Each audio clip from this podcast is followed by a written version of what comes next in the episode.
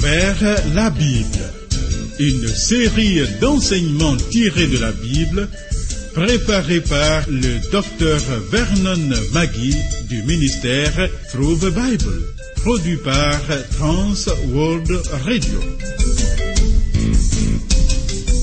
Réalisation Abdoulaye Sango, présentation Marcel Mondiou Do.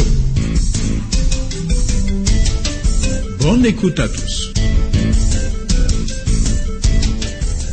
Éternel, ton bras est puissant, ta main forte, ta droite élevée. La justice et l'équité sont la base de ton trône. Heureux le peuple qui marche à la clarté de ta face.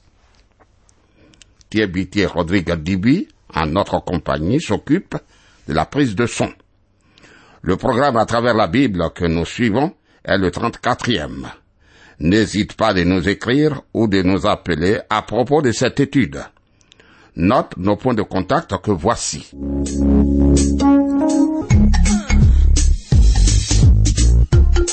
À travers la Bible. À travers la Bible sur TWR. Vos commentaires et vos réflexions nous intéressent. Écrivez-nous à l'adresse suivante à travers la Bible 06 BP 21 31 Abidjan 06 Côte d'Ivoire. Téléphone 22 49 03 01.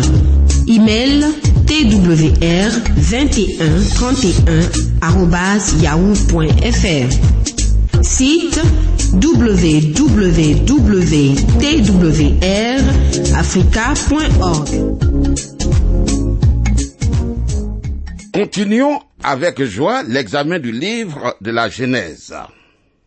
Voyons le chapitre 21. Nous sommes au pied d'Abraham, le Père, pour visionner ses nombreuses expériences et nous en inspirer. Dans le chapitre 20, Abraham et Sarah se sont repentis de leur péché, ce comportement mensonger. Dans le chapitre 21, assistons enfin à la naissance d'Isaac, le fils de la promesse. Voyons la naissance d'Isaac. Genèse chapitre 21, versets 1 et 2. L'Éternel se souvint de ce qu'il avait dit à Sarah. Et l'Éternel accomplit pour Sarah ce qu'il avait promis. Sarah devint enceinte et elle enfanta un fils à Abraham dans sa vieillesse, au temps fixé dont Dieu lui avait parlé. Vois-tu, après 25 ans d'attente, la foi d'Abraham est récompensée. Le fils, si longtemps désiré et si souvent promis, naît enfin. Avec le Seigneur, restons tranquilles, amis, restons tranquilles. Genèse chapitre 21, versets 3 à 6. Abraham donna le nom d'Isaac au fils qui lui était né, que Sarah lui avait enfanté. Abraham circoncit son fils Isaac, âgé de huit jours, comme Dieu le lui avait ordonné. Abraham était âgé de cent ans à la naissance d'Isaac son fils. Et Sarah dit, Dieu m'a fait un sujet de rire. Quiconque l'apprendra rira de moi. Ce rire n'était plus celui de l'incrédulité comme au chapitre 18, verset 12, mais l'expression d'une joyeuse surprise. En effet, la naissance d'Isaac était un événement miraculeux, totalement contraire à la nature compte tenu du fait que Sarah avait toujours été stérile et du fait qu'en plus, elle avait passé l'âge d'avoir un enfant, puisqu'elle avait 90 ans. De plus, Abraham avait 100 ans, par conséquent, la naissance d'Isaac est le résultat d'une intervention surnaturelle de la part de Dieu. Ainsi, elle préfigure la naissance de Jésus-Christ qui devait comporter un caractère encore plus miraculeux. Genèse chapitre 21, verset 7. Elle ajouta, Qui aurait dit à Abraham, Sarah allaiterait des enfants? Cependant, je lui ai enfanté un fils dans sa vieillesse. Bien. Le long sentiment d'humiliation dû à la stérilité a fait place chez Sarah à la fierté. Le style poétique de ce verset peut faire penser à un verset semblable au cantique de Anne dans 1 Samuel 2, verset 1 à 10, et de Marie en Luc 1, verset 47 à 55. En réalité, la naissance du Seigneur Jésus-Christ, tout en étant unique, a été préparée par d'autres naissances miraculeuses comme celle de Jean-Baptiste, de Samson et surtout, et surtout d'Isaac. Je voudrais attirer ton attention sur plusieurs parallèles entre la naissance d'Isaac et la naissance de Jésus-Christ. Voyons. Ces deux naissances ont été promises longtemps à l'avance, celle d'Isaac lorsque Dieu appela Abraham à quitter Ur en Chaldée, celle de Jésus-Christ lorsque, par exemple, le prophète Isaïe annonça, une vierge sera enceinte et enfantera un fils. Ésaïe 7, 14.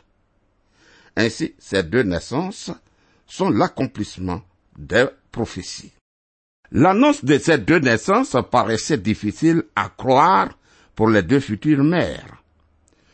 Lorsque l'on annonça la naissance d'Isaac à Sarah, elle rit car cela lui paraissait impossible.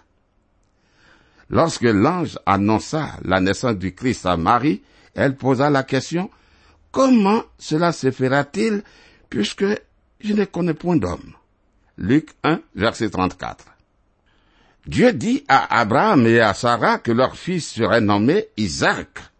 Et l'ange dit à Joseph, elle enfanterait un fils, et tu lui donneras le nom de Jésus, c'est lui qui sauvera son peuple de ses péchés. Matthieu 1, verset 21. Ensuite, ces deux naissances eurent lieu au moment décidé par Dieu. D'après Genèse 21, verset 2, Sarah donna naissance le jour exactement au moment annoncé par Dieu. De même, l'apôtre Paul déclare ce qui suit. Lorsque les temps ont été accomplis, Dieu a envoyé son fils, né d'une femme, né sous la loi. Galates 4, verset 4. Puis, ces deux naissances étaient miraculeuses. La naissance d'Isaac était miraculeuse car non seulement Sarah avait toujours été stérile, mais elle avait dépassé l'âge pour avoir un enfant. La naissance de Jésus était encore plus miraculeuse car Marie était une vierge. Puis, ces deux enfants étaient une joie particulière pour leur père. Abraham appela son fils Isaac rire, car lorsque Dieu lui avait annoncé sa naissance, il avait ri de joie. Dieu ouvrit le ciel pour déclarer au sujet de Jésus, celui-ci est mon fils bien-aimé en qui j'ai mis toute mon affection. Matthieu 3, verset 17. Ainsi, ces deux fils étaient un sujet de joie pour leur père. Encore, les deux fils se sont montrés obéissants à leur père, obéissants même jusqu'à la mort. Dans le chapitre 22, Isaac, âgé d'environ 33 ans, sera offert par son père. De même, le Seigneur Jésus accepta d'être sacrifié par son Père vers l'âge d'environ 33 ans. Enfin, la naissance miraculeuse d'Isaac est une image de la résurrection de Jésus-Christ. Nous avons déjà vu que Isaac est né de parents qui étaient quasi morts. Son corps était déjà usé puisqu'il avait près de 100 ans et Sarah n'était plus en état d'avoir des enfants. Romains 4, verset 19. Ainsi, la naissance d'Isaac était comme une résurrection et préfigurait ainsi la résurrection d'entre les morts du Seigneur Jésus-Christ. Revenons à présent au récit de la famille d'Abraham. Aussitôt la promesse accomplie, une nouvelle épreuve est imposée à Abraham. Il doit abandonner Ismaël, son fils aîné, et manifester par là sa foi promesses qui concernaient Isaac, son cadet.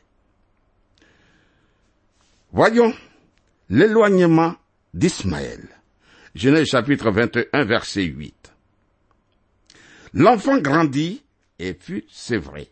Et Abraham fit un grand festin le jour où Isaac fut sévré. Oh, on sévrait les enfants à l'âge de deux ou trois ans, et à cette occasion, on célébrait une fête de famille. En passant, rappelons-nous l'exhortation de l'apôtre Pierre. Désirez, comme des enfants nouveau-nés, le lait spirituel et pur, afin que par lui vous croissiez pour le salut. 1 Pierre 2, verset 2. Ce lait spirituel, c'est l'enseignement élémentaire de la parole de Dieu que le jeune chrétien doit réclamer avec autant d'avidité que le nouveau-né réclame la tétée. Cependant, quand l'enfant grandit, vient le besoin d'une nourriture plus solide. Le chrétien doit alors chercher à comprendre et à retenir l'enseignement plus avancé de la parole de Dieu, même si cela demande un effort d'adaptation. C'est le prix à payer pour continuer à croître spirituellement. L'apôtre dit, Or, quiconque en est au lait n'a pas l'expérience de la parole de justice, car il est un enfant. Mais la nourriture solide est pour les hommes faits, pour ceux dont le jugement est exercé par l'usage à discerner ce qui est bien et ce qui est mal. Hébreu chapitre 5, verset 13 à 14. Pour revenir au récit, Ismaël, qui était âgé de 13 ans, une année avant la naissance d'Isaac, Genèse 17, verset 25, devait donc avoir 16 ou 17 ans au moment du sévrage d'Isaac. Genèse chapitre 21, versets 9 et 10. Sarah vit rire le fils qu'Agar, l'égyptienne, avait enfanté à Abraham. Et elle dit à Abraham, chasse cette servante et son fils, car le fils de cette servante n'héritera pas avec mon fils, avec Isaac. En hébreu, le mot rire peut signifier plaisanter, se divertir ou jouer. Cependant, l'apôtre Paul nous indique que le rire d'Ismaël relevait de la moquerie. Il dit, celui qui était né selon la chair persécutait celui qui était né selon l'esprit. Galates chapitre 4, verset 29. Fier de sa supériorité, Ismaël tourne en ridicule ce petit enfant et les promesses qui lui étaient faites. Jusque-là, Ismaël a pu sembler un garçon sympathique, mais l'arrivée d'Isaac a suscité chez lui un sentiment de jalousie, d'autant plus que son jeune frère était le fils de la femme légitime d'Abraham, alors que lui, il était le fils de sa servante. De plus, les promesses de Dieu concernaient Isaac. Sarah exprime alors sa ferme volonté que la situation de son fils comme héritier soit mise hors de toute atteinte. Dans sa colère, les yeux de Sarah se sont ouverts à la véritable signification du conflit entre les deux enfants. C'est pourquoi Paul traite son exigence comme inspirée par Dieu. L'apôtre affirme, mais que dit l'Écriture? Chasse l'esclave et son fils, car le fils de l'esclave n'héritera pas avec le fils de la femme libre. Galates 4, verset 30. Lisons Genèse chapitre 21, versets 11 et 12. Cette parole plus fort aux yeux d'Abraham à cause de son fils. Mais Dieu dit à Abraham, que cela ne déplaise pas à tes yeux à cause de l'enfant et de ta servante. Accorde à Sarah tout ce qu'elle te demandera, car c'est d'Isaac que sortira une postérité qui te sera propre. Voilà. Cette déclaration de Dieu met hors de doute sa décision souveraine. L'apôtre Paul en souligne la signification. Il dit, Pour être la postérité d'Abraham, ils ne sont pas tous ses enfants. Mais il est dit, en Isaac sera nommé pour toi une postérité, c'est-à-dire que ce ne sont pas les enfants de la chair qui sont enfants de Dieu, mais que ce sont les enfants de la promesse qui sont regardés comme la postérité. Voici en effet la parole de la promesse. Je reviendrai à cette même époque, et Sarah aura un fils. Romains 9, verset 7 à 9. Amis, dans les plans de Dieu, Ismaël doit être séparé de la famille élue. C'est pourquoi Abraham a accepté les exigences de Sarah, même si ces exigences étaient dures, sévères et faisaient pitié. Tu vois, l'existence de deux fils dans le foyer d'Abraham illustre l'existence de deux natures chez le croyant. Avant de naître de nouveau, l'homme est dominé par sa chair pécheresse, appelée dans la Bible la chair. L'homme fait alors tout simplement ce qu'il veut, c'est-à-dire ce qui lui passe par la tête naturellement. Après la nouvelle naissance, le croyant possède une nouvelle nature dotée du désir et de la capacité de plaire à Dieu.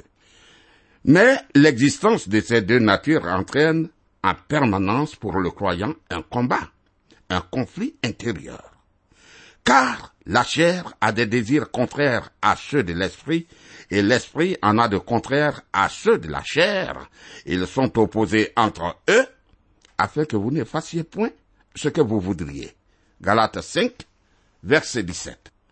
C'est alors que nous devons marcher résolument selon la direction de l'esprit et refuser de satisfaire aux convoitises de la chair. Ces convoitises doivent mourir et disparaître par le refus de leur céder. C'est ce que représente dans ce récit l'éloignement d'Ismaël par Abraham.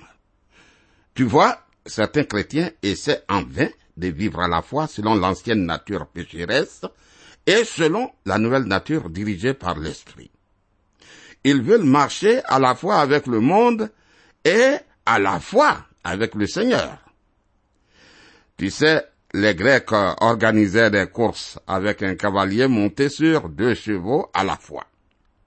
Un pied sur un cheval noir et l'autre pied sur un cheval blanc. Et cela marchait très bien jusqu'au moment où les deux chevaux s'éloignaient l'un de l'autre. Alors, le cavalier était obligé de faire un choix, ou le cheval blanc, ou le cheval noir. Les deux chevaux illustrent les deux natures du croyant. Nous devons décider de ne monter que le cheval blanc, car jamais ces deux chevaux ne peuvent marcher de pair.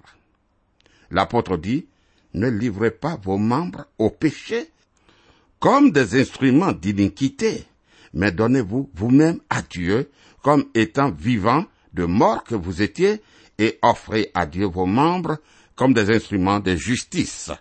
Romains 6, verset 13. Plus loin, l'apôtre Paul explique que ce que la loi de Dieu ne pouvait pas accomplir, l'Esprit de Dieu peut l'accomplir en nous.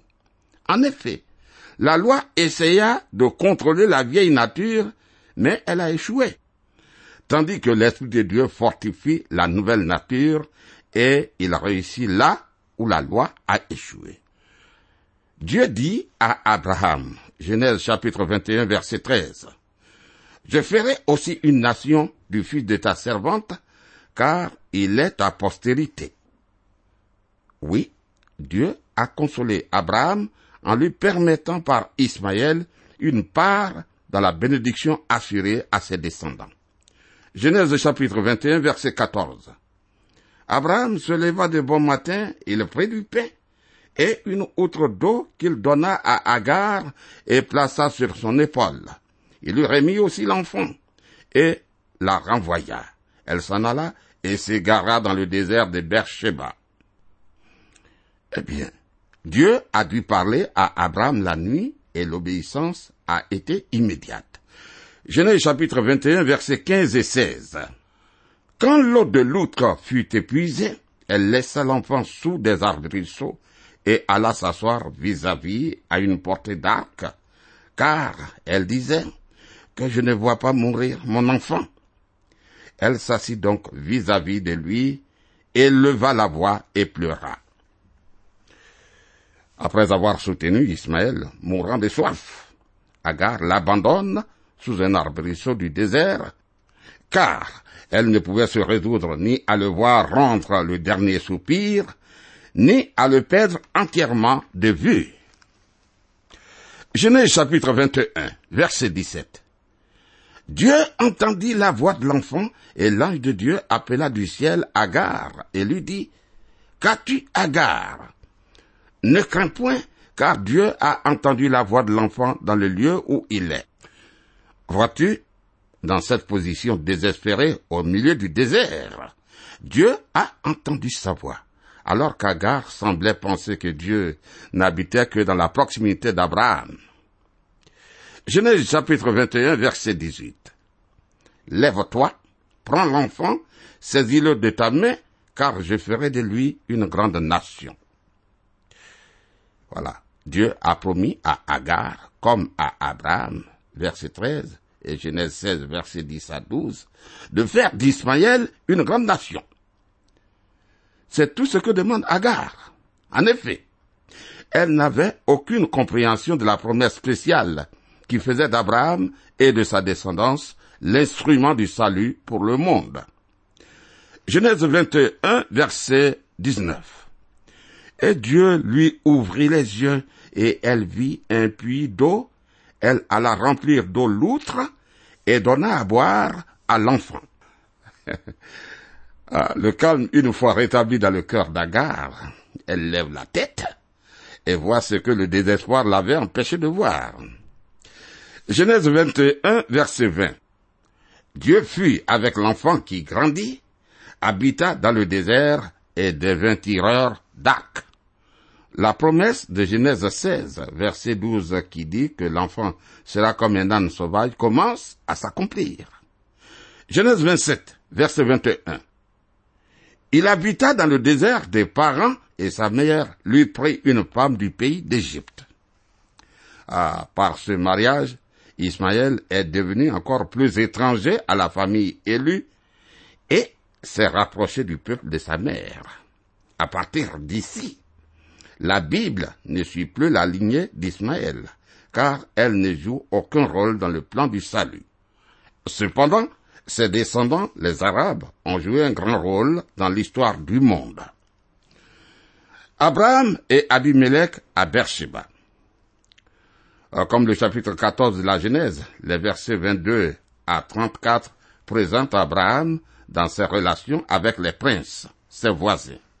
Genèse 21, versets 22 et 23. En ce temps-là, Abimelech, accompagné de Picol, chef de son armée, parla ainsi à Abraham. Dieu est avec toi dans tout ce que tu fais. Jure-moi maintenant ici, par le nom de Dieu, que tu ne tromperas ni moi, ni mes enfants, ni mes petits-enfants, et que tu auras pour moi et le pays où tu séjournes la même bienveillance que j'ai eue pour toi. Tu vois, Abraham ne portait pas le titre de roi et n'avait pas d'armée organisée en permanence. Néanmoins, il était assez puissant pour qu'Abimelech désire l'avoir pour allié. Vu la prospérité d'Abraham, Abimelech a conclu que Dieu est avec lui. Cher ami, sache que sous la nouvelle alliance, c'est la prospérité spirituelle qui est le signe de la bénédiction de Dieu. Voilà. Abimelech se fait accompagner par le chef d'état-major de son armée en témoin de l'alliance qu'il va conclure avec Abraham. En demandant à Abraham de jurer de ne pas le tromper, Abimelech se souvenait du mensonge d'Abraham au sujet de Sarah. En rappelant sa propre bienveillance à l'égard d'Abraham, Abimelech pensait au fait qui lui avait offert des présents et avait mis tout son pays à sa disposition. Genèse 20, versets 14 à 16. Voilà. Abraham était prêt à conclure une alliance, mais pour qu'elle soit établie sur des bases solides, il tient à régler d'abord un différend intervenu entre lui et les serviteurs d'Abimelech. Voyons. Genèse chapitre 21, verset 24 à 26. Abraham dit, je le jurerai. Mais Abraham fit des reproches à Abimelech au sujet d'un puits d'eau dont s'étaient emparés de force les serviteurs d'Abimelech. Abimelech répondit, J'ignore qui a fait cette chose-là. Tu ne m'en as point informé, et moi, je ne l'apprends qu'aujourd'hui. La réponse d'Abimelech témoigne de la même droiture que sa conduite au chapitre 20. De ces paroles et du récit suivant, il ressort qu'Abimelech a restitué le puits réclamé par Abraham. L'achat de ce puits dans le sol de Canaan était pour Abraham, comme plus tard l'achat de la caverne de Macpéla, une prise de possession anticipée de la terre que Dieu lui avait promise. Genèse 21, verset 27. Et Abraham prit des brebis et des bœufs qu'il donna à Abimelech, et ils firent tous deux alliance. Selon la coutume orientale, Abraham a offert alors des présents au roi. Ce dernier s'est engagé, en les acceptant, de le laisser demeurer librement dans son pays et de le protéger au besoin. Genèse chapitre 21 verset 32. Ils firent donc alliance à Beersheba. Après quoi, Abimelech se leva avec Picol, chef de son armée, et ils retournèrent au pays des Philistins. Lisons Genèse chapitre 21 verset 34. Abraham séjourna longtemps dans le pays des Philistins. Ah, amis, il en est de même pour les croyants de la nouvelle alliance. L'apôtre dit, Bien-aimés, je vous exhorte comme étrangers et voyageurs sur la terre à vous abstenir des convoitises charnelles qui font la guerre à l'âme. Ayez au milieu des païens une bonne conduite, afin que là même où ils vous calomnient comme si vous étiez des malfaiteurs, ils remarquent vos bonnes œuvres et glorifient Dieu au jour où il les visitera. 1 Pierre chapitre 2, versets 11 et 12. Que le Seigneur soit avec toi. Que Dieu te bénisse. À bientôt.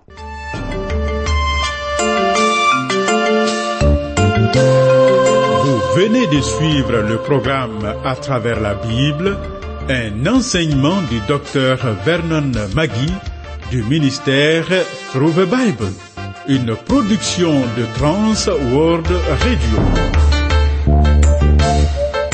Pour tout contact, écrivez-nous à l'adresse suivante à travers la Bible 06 boîte postale 21 31 Abidjan 06 Côte d'Ivoire.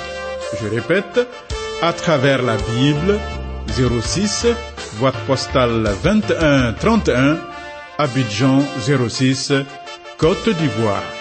Téléphone 22 49 03 01.